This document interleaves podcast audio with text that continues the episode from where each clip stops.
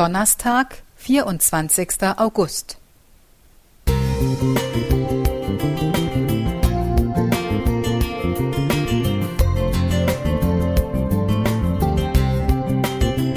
Ein kleiner Lichtblick für den Tag.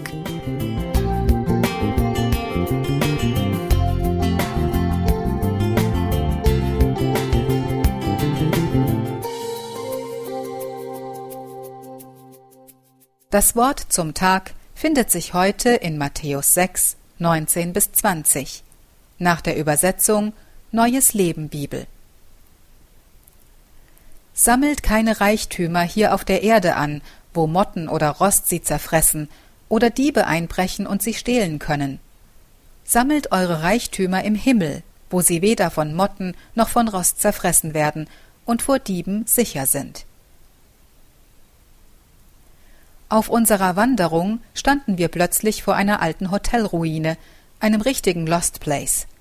Da sie nicht abgesperrt war, machten wir uns auf Entdeckungstour und tauchten ein in die Vergangenheit. Einst enthielt das Hotel eine Bowlingbahn, eine Minigolfanlage, Wassersportmöglichkeiten, Geschäfte, Saunen und Schwimmbäder. Heute ist kaum mehr etwas übrig vom Glanz der alten Zeiten. Glas, Fensterläden, Holzsplitter und Rohre bedecken den Boden. Die herausgerissene Rezeption liegt im Treppenhaus zum Keller. Man kann noch die Sitzgruppen im Foyer erahnen. Das Hotel erinnert mich an die Vergänglichkeit des Lebens. Sammelt keine Reichtümer hier auf der Erde an, sagt Jesus. Heißt das, wir dürfen nicht mehr sparen und sollen möglichst besitzlos durchs Leben gehen?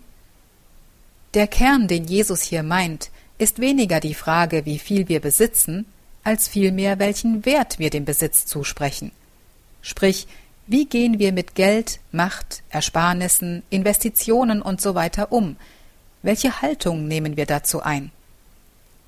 Reichtümer, so sagt Jesus, sind störanfällig. Für jeden kann es etwas anderes sein, woran er sein Herz hängt. Das kleine Familienglück, der Job, das Eigenheim, Kredit, Karriere, Hobby. Es ist gut und wichtig, wenn diese Dinge eine Bedeutung für uns haben, denn das ist unser Lebensraum, den wir gestalten dürfen und sollen.